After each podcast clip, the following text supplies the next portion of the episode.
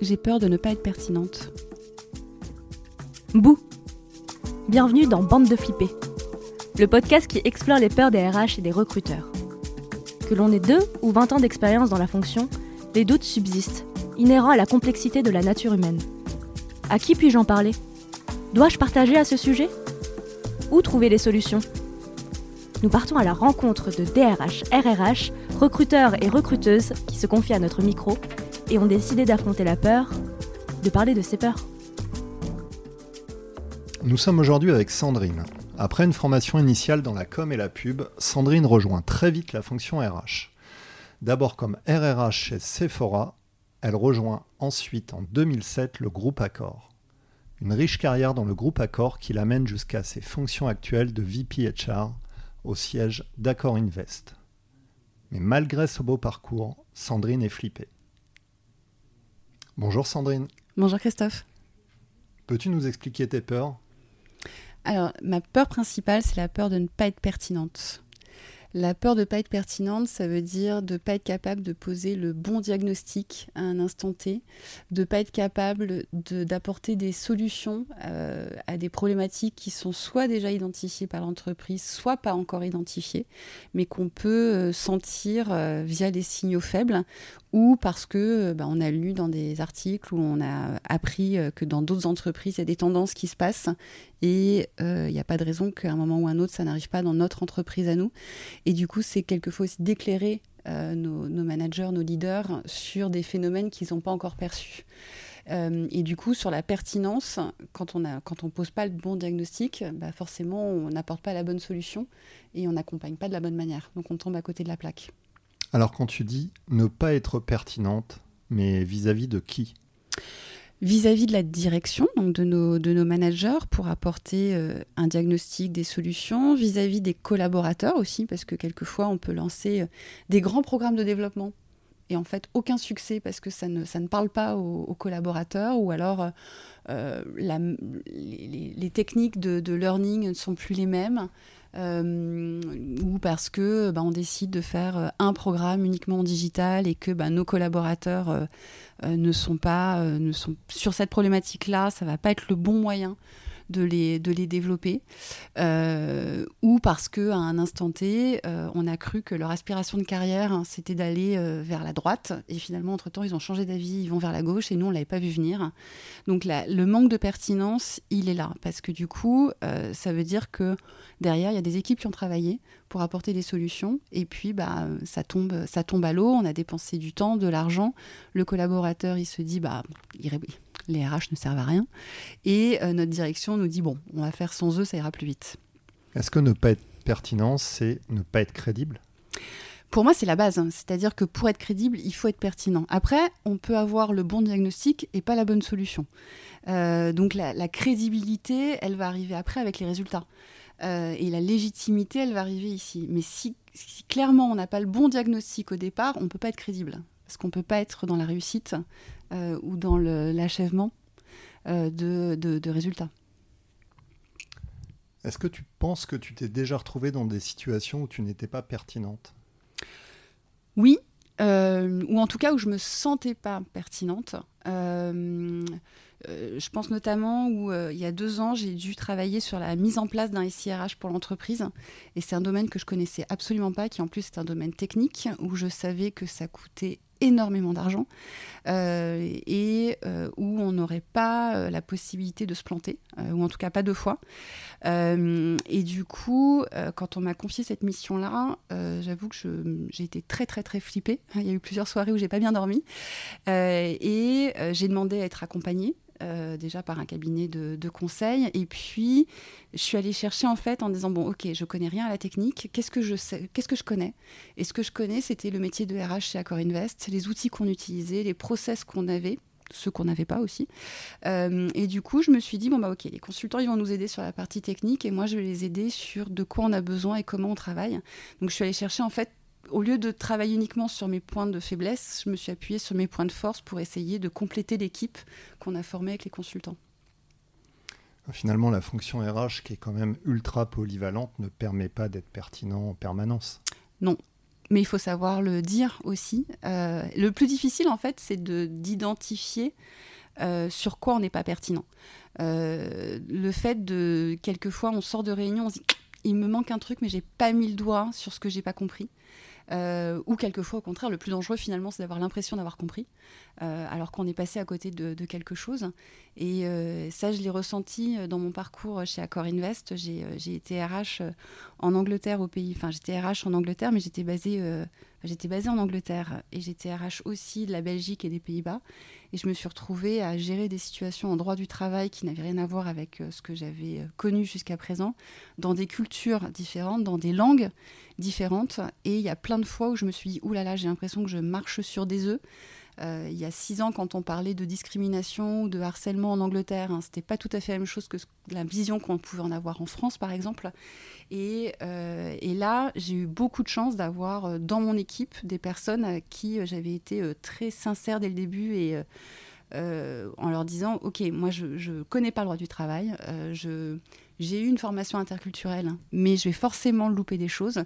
Donc votre job, c'est de m'informer à un moment, si vous me voyez faire un pas de côté, euh, c'est de me le dire. Et du coup, j'ai eu une équipe qui a été hyper vigilante et justement, on s'est, on s'est complètement complété. Alors par rapport à ça, tu parles justement de l'interculturel et effectivement, c'est assez facile de se planter. Il y avait une question qui était intéressante par rapport à ça, parce que tu as quand même été en relation avec des salariés euh, d'autres pays. Euh, il y avait cette question sur la place de l'informel dans la fonction RH, mais la place de l'informel, elle prend tout son sens hein, quand tu te retrouves dans des situations justement un peu compliquées où tu n'es pas à l'aise. Est-ce que tu as des anecdotes euh, à nous raconter par rapport à ça? J'en ai plein parce qu'en plus, avant de moi de partir à l'international, à une époque, j'ai géré la mobilité internationale euh, chez Accor, donc je gérais les expatriés euh, et ceux qui partaient très loin. Donc là, l'informel, en fait, il est très fort et on, crée des liens d'ailleurs avec les, collaborateurs qui ne sont pas des liens presque normaux entre un RH et son collaborateur, parce que quand on fait bouger quelqu'un à l'international, on fait aussi bouger sa famille.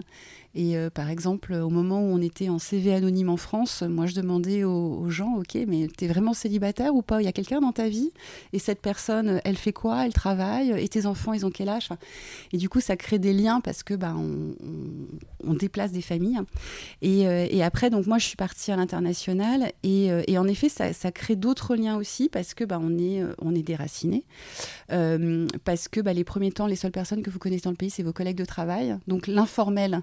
Et quand on est en Angleterre, bah, le pub time, c'est un moment qui est culturellement important dans la vie de l'entreprise et en même temps ce moment où euh, euh, le vendredi on est tous au pub avec une bière, ça peut être un peu déroutant aussi. Euh, et, du coup de trouver aussi la limite entre bah, à quel moment j'ai mon rôle de RH, à quel moment je suis Sandrine. et quand quelqu'un me parle au pub, est-ce qu'il parle au DRH ou est-ce qu'il parle à Sandrine?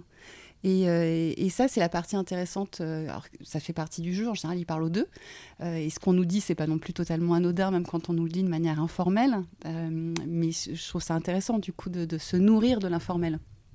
Comment tu fais pour rester à la page avec tout ça? Je lis beaucoup. je fais partie de plein de, de groupes, de think tanks, de petits déjeuners. Euh, je, lis des, enfin, j'écoute des podcasts, je lis des articles euh, pour essayer justement de, voir euh, qu'est-ce qui se passe. je benchmark, je fais partie de jury d'innovation des autres entreprises aussi pour voir, bah, tiens, comment ils ont fait et qu'est-ce que qu'est-ce que je peux piocher là-dedans qui pourrait marcher dans, dans mon entreprise. Et, et j'essaye de rester à la page de cette manière, ce qui n'est pas toujours simple. Donc ton conseil principal euh, pour nos amis RH qui vont nous écouter, c'est quand même de sortir un peu la tête de leur bureau.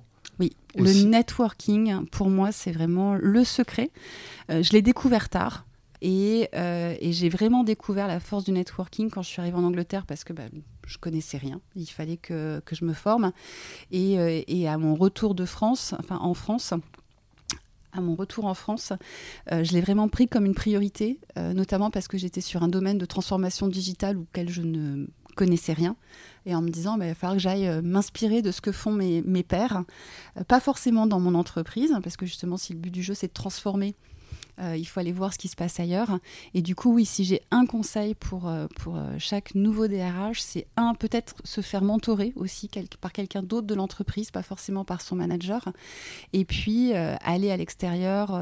les pairs ont souvent la solution. Et pas forcément par un RH et pas forcément par un RH en plus. Euh, en effet, on peut très bien être. Euh, enfin, moi, j'ai toujours une vision très opérationnelle des RH parce que bah, mes premiers managers étaient des opérationnels. Euh, j'ai un ancien patron qui me dit tout le temps Toi, tu n'es pas une vraie RH. que je prends comme un compliment d'ailleurs. bon, il me dit aussi, t'as pas envie de devenir DAF, donc c'est pas très grave si tu comprends pas tous les chiffres. mais cette, cette, vision, en fait, en effet, d'avoir une autre un patron opérationnel ou un patron technique euh, sur la vision RH, ça, aide à prendre de la hauteur parce que justement, ça nous explique que notre métier, c'est pas de la technique. pas que. Et donc, ça t'aide à être pertinente. Exactement. Donc, être pertinent, ça veut dire aussi être au contact. Oui, être au contact avec euh, toujours le, point de. Euh, quand un collaborateur nous parle, il peut parler à la DRH, il peut parler à Sandrine. Et du coup, à quel titre il me donne cette information-là? Euh, qu'est-ce qu'il veut que j'en fasse euh, et quelquefois, ça va être bah, des collaborateurs que je suis depuis longtemps et je sais que la discussion, elle est vraiment off. Euh, et puis, il y a des moments où on se dit, tiens, s'il me donne cette info-là, c'est que quand même, il veut que j'en fasse quelque chose.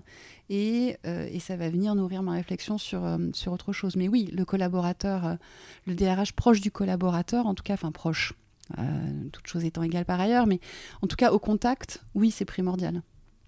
Alors au contact, ça veut dire uniquement au siège ou ça veut dire aussi aller sur site? Alors, sur site, euh, c'est important pour moi qu'on connaisse les métiers. On, on, a essayé euh, dans notre programme d'onboarding, alors ça a été un peu arrêté avec le, Covid. Euh, mais dans notre programme d'onboarding, chaque personne qui arrive au siège, qu'elle soit à la finance ou à la maintenance, normalement, elle passe par, euh, par un hôtel pour au moins comprendre ce que c'est que les métiers de l'hôtellerie. Tu peux nous raconter une situation où tu n'as pas été pertinente? Euh, Jamais. pour être pertinent, en tout cas, alors on ne peut pas être formé partout. Euh, on ne peut pas euh, tout connaître. Euh, et notamment, plus on, monte dans la hiérarchie, même si je n'ai pas forcément cette, cette, cette image-là, mais il y a un moment où dans nos équipes, on a les experts. Donc il faut surtout apprendre à identifier les situations et de savoir à quelle expertise il faut qu'on se réfère. Aujourd'hui, euh, je pense que quand on est DRH d'un groupe ou DRH d'un pays, on n'est pas censé connaître le code du travail sur le bout des doigts, on n'est pas censé savoir faire une paye du début à la fin, on n'est pas censé... Enfin, toute cette expertise-là, on a des équipes pour le faire. Par contre, il faut être capable d'identifier quelles sont les situations à risque, euh, quels sont les moments où euh, bah, il faut qu'on écoute nos experts aussi pour, euh, pour savoir bah, est-ce qu'il faut faire évoluer euh, le logiciel paye euh, Est-ce qu'on a besoin de changer une, une, politique ou une stratégie sociale? Et, et, du coup, c'est là où la pertinence, elle devient importante, puisque la solution technique n'est plus importante. La solution technique, c'est pas nous qui allons l'apporter, c'est nos équipes. Par contre, le diagnostic de qu'est-ce qu'il faut changer et pourquoi il faut le changer, quelle est la vision, c'est là qu'est notre valeur ajoutée en fait. Donc un RH pertinent, c'est un RH quand même qui se prend par la main pour euh, pas mal s'auto-former et aller regarder ce qui se passe en interne et en externe. Oui, j'en suis persuadée.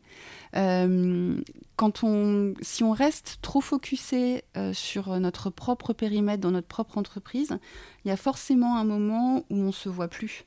Et, et on n'a plus cet effet miroir, on n'a plus cet effet d'étonnement. Euh, c'est vraiment comme dans un appartement, au bout d'un moment, euh, euh, la peinture qui s'écaille, on la voit plus.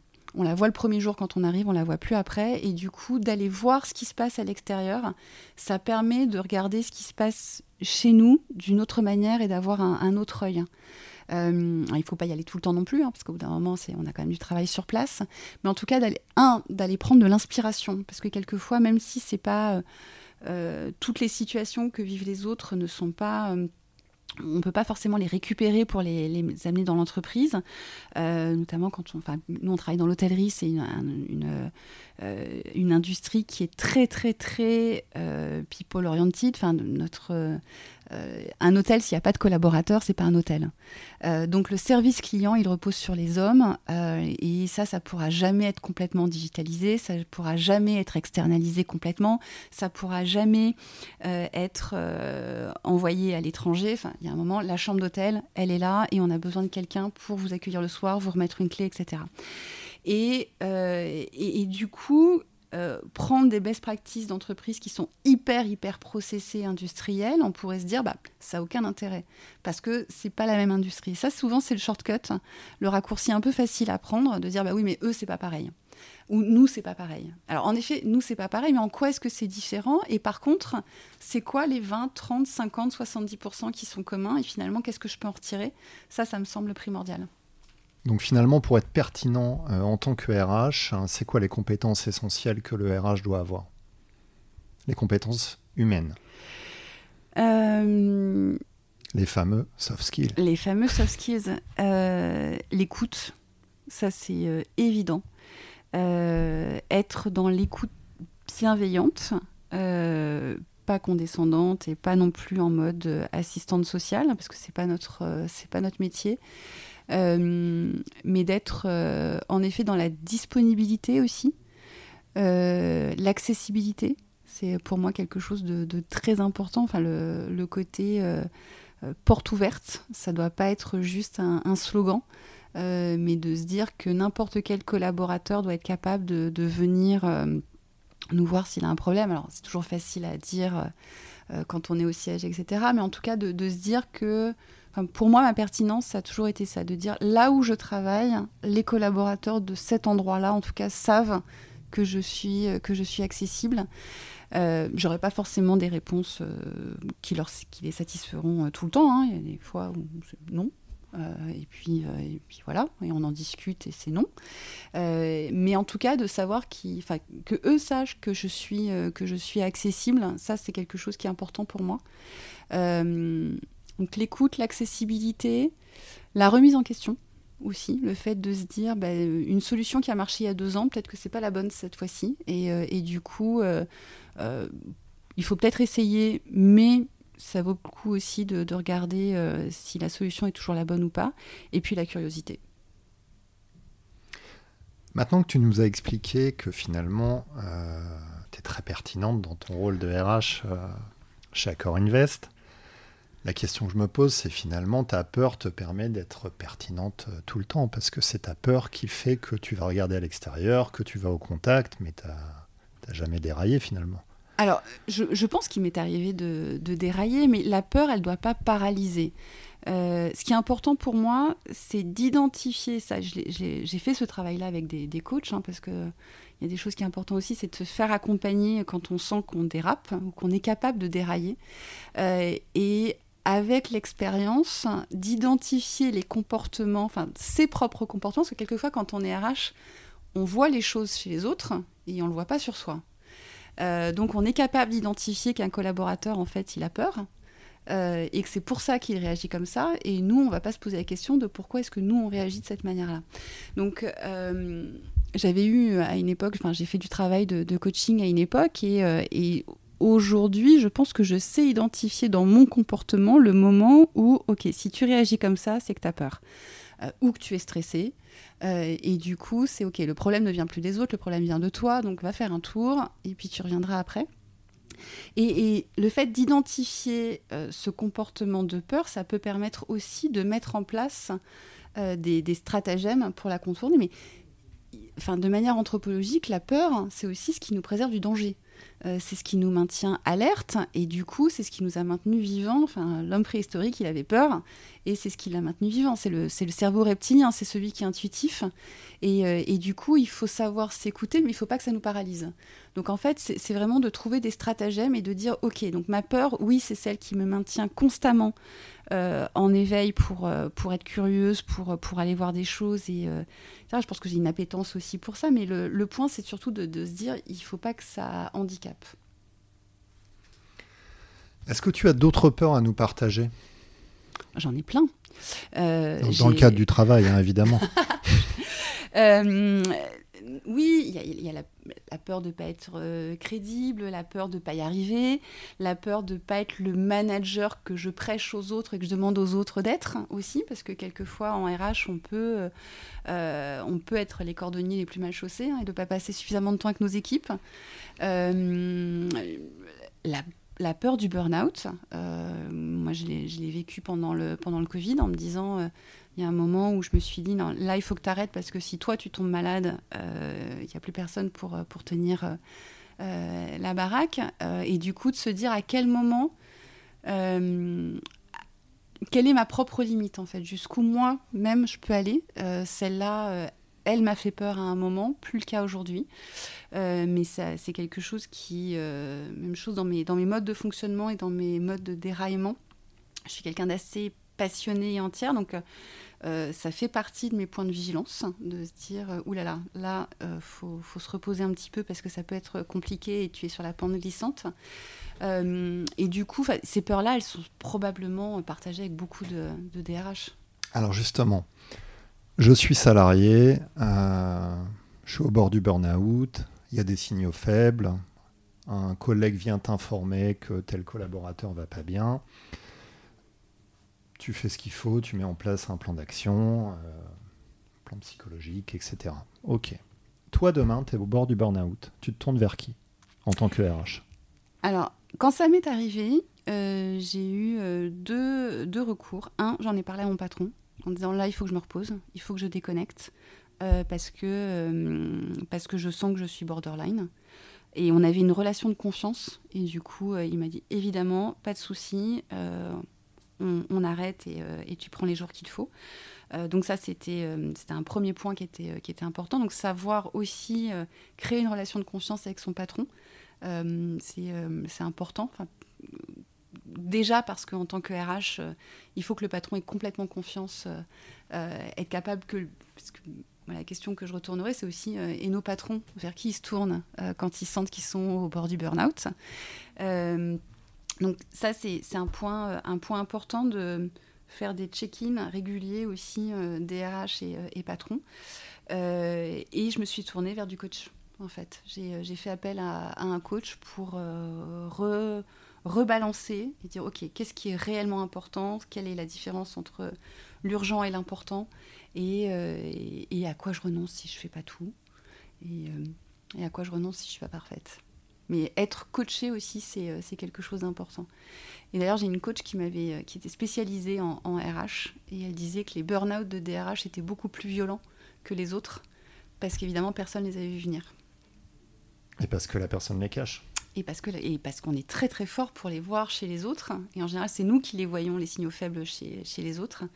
Et, euh, et parce que bah, puisqu'on est persuadé de les voir chez les autres on est persuadé qu'on les verra chez nous et ce qui n'est pas le cas il y a aussi le fait je pense que euh, beaucoup de RH se disent euh, si ma direction détecte que je ne vais pas bien je suis dehors c'est possible parce que si je vais pas bien je peux pas aider les salariés oui. donc relation de confiance avant tout ah, la relation de confiance avec son, avec son patron, pour moi, elle est, euh, elle est primordiale.